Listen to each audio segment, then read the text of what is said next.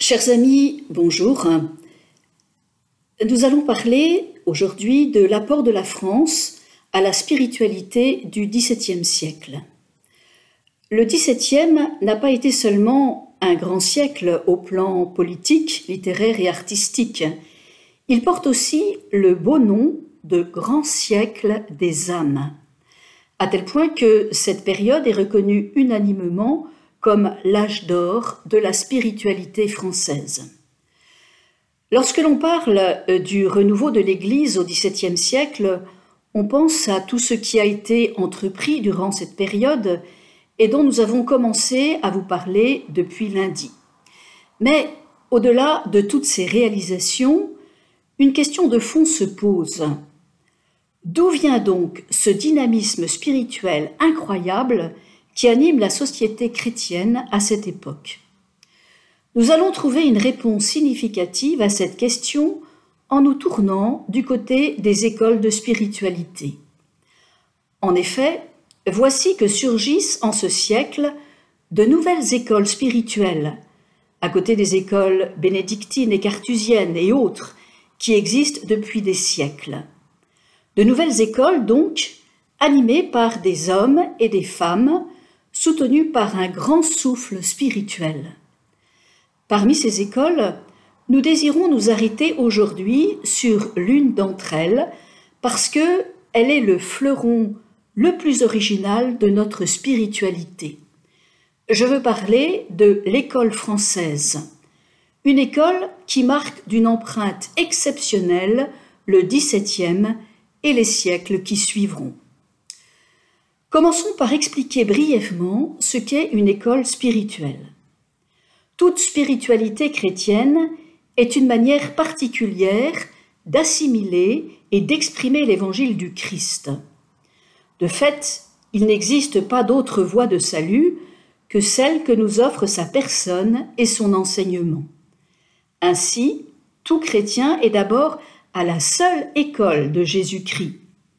Mais précisément parce que l'Évangile est extrêmement fertile d'enseignement et d'inspiration, personne ne peut prétendre en exprimer totalement la richesse.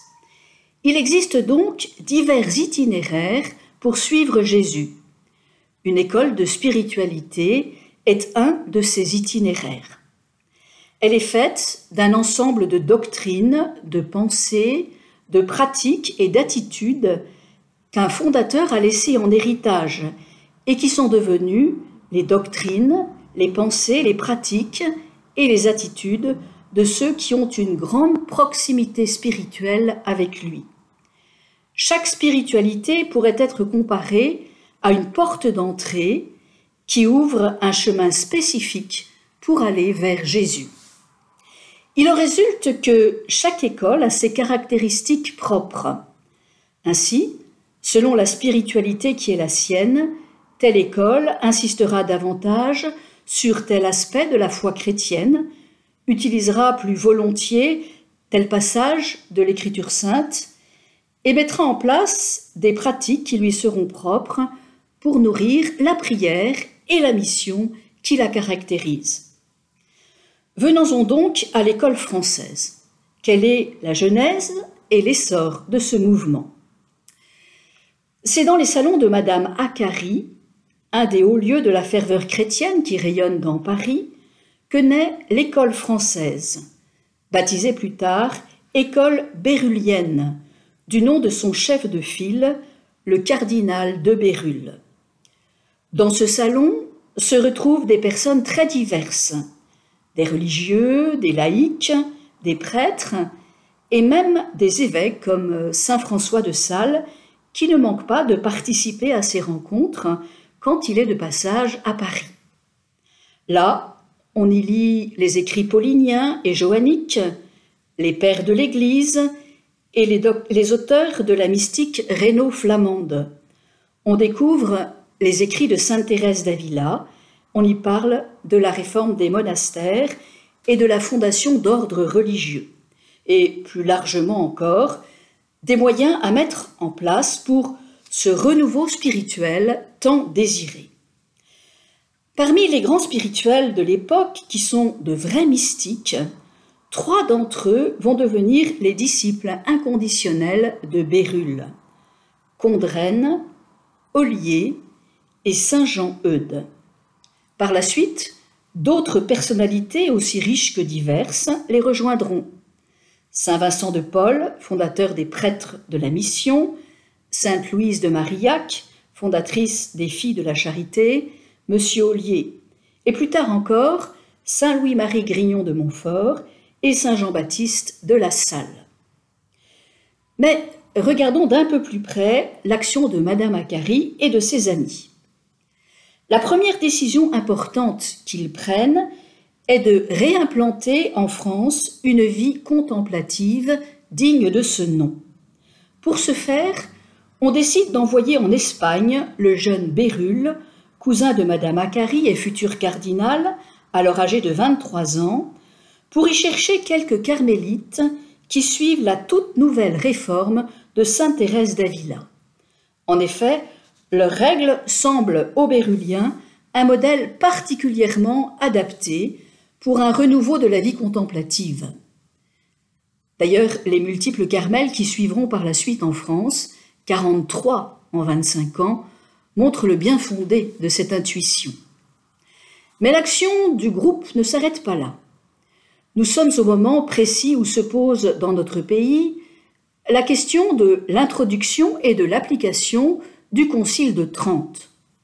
Aussi, le souci des Béruliens ne sera pas tant de lutter contre l'hérésie protestante que de missionner pour contribuer à un renouveau spirituel profond dans l'Église tout entière des évêques jusqu'aux simples fidèles.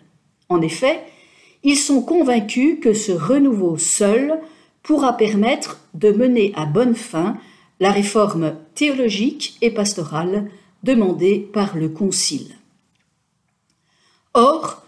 Pour travailler à ce renouveau spirituel, les Béruliens vont mettre au point une véritable doctrine fortement structurée sur laquelle ils vont pouvoir s'appuyer pour atteindre le but qu'ils se sont fixés.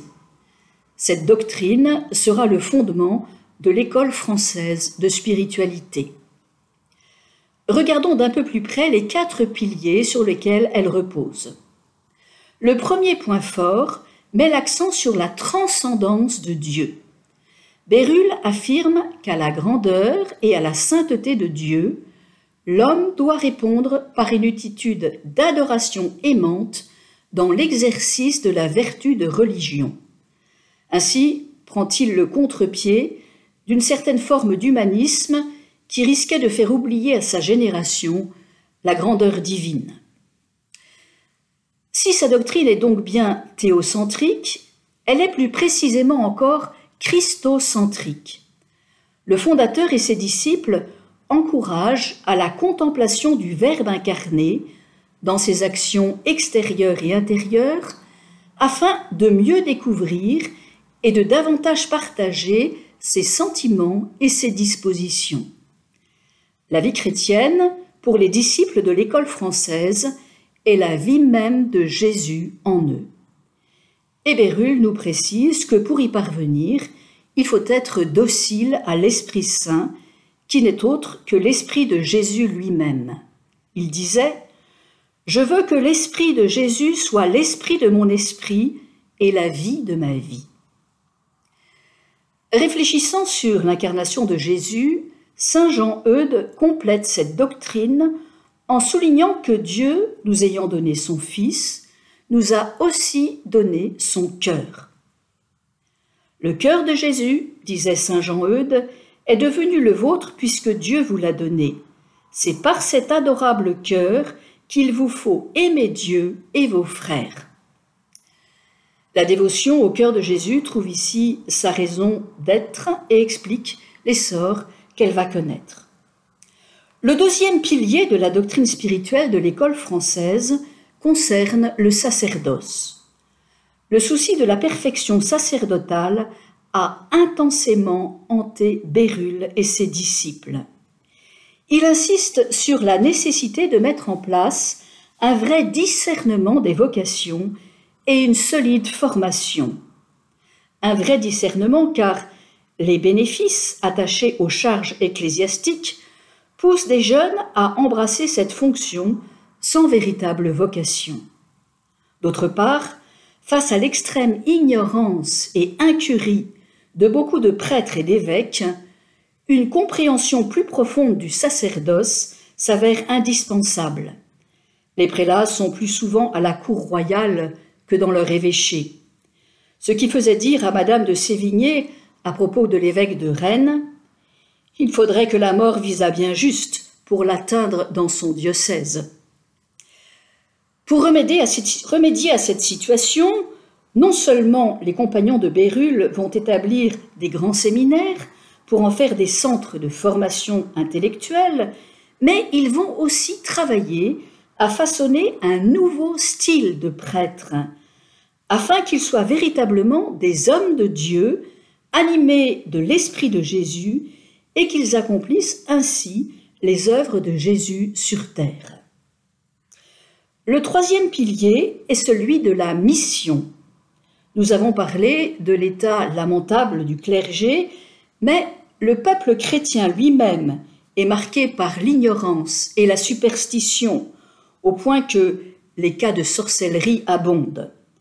Aussi, nos béruliens missionnaires dans l'âme, organisent-ils des missions populaires, appelées aussi missions paroissiales.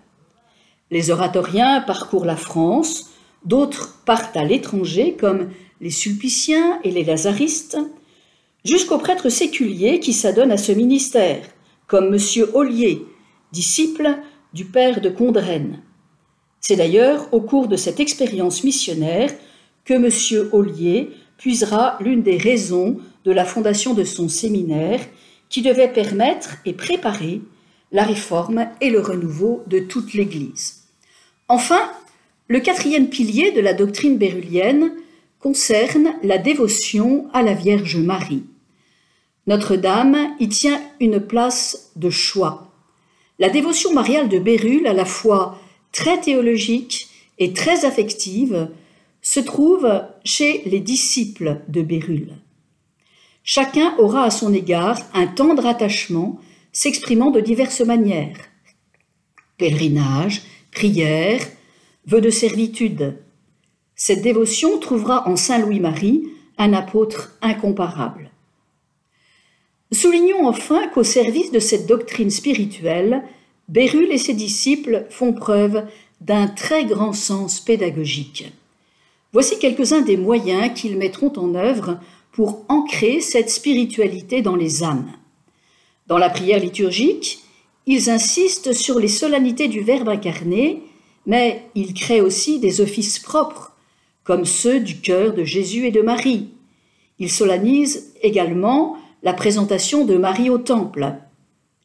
Ils proposent une initiation à l'oraison en présentant des méthodes, voire des textes mais aussi des prières. Il favorise le culte de la parole de Dieu en invitant à une lecture priante de l'Écriture sainte. Ils encouragent la pratique des vœux de servitude à Jésus et à Marie comme prolongement des engagements du baptême. Enfin, la direction spirituelle fait l'objet de tous leurs soins. On peut dire que le message essentiel de l'école française de spiritualité pourrait se résumer ainsi. La faiblesse de la nature humaine est radicale, ce qui pousse certains à reprocher à l'école française son pessimisme. Mais en Jésus, l'humanité est à la fois réconciliée et recréée. Aussi, le but est-il la communion totale à Jésus. Mais le chemin qui nous y conduit ne peut être que l'anéantissement total de nous-mêmes. Le chemin de la croix est donc un passage obligé. Concluons. Au-delà de l'intérêt historique que cette école représente, les grands péruliens peuvent aujourd'hui encore, me semble-t-il, nous aider à redécouvrir deux vérités trop oubliées. D'abord, l'importance de la vertu de religion et d'autre part la spécificité de l'identité sacerdotale. Dans un monde toujours plus matérialiste, rendre à Dieu le culte qui lui revient est loin d'être évident pour la grande majorité de nos contemporains.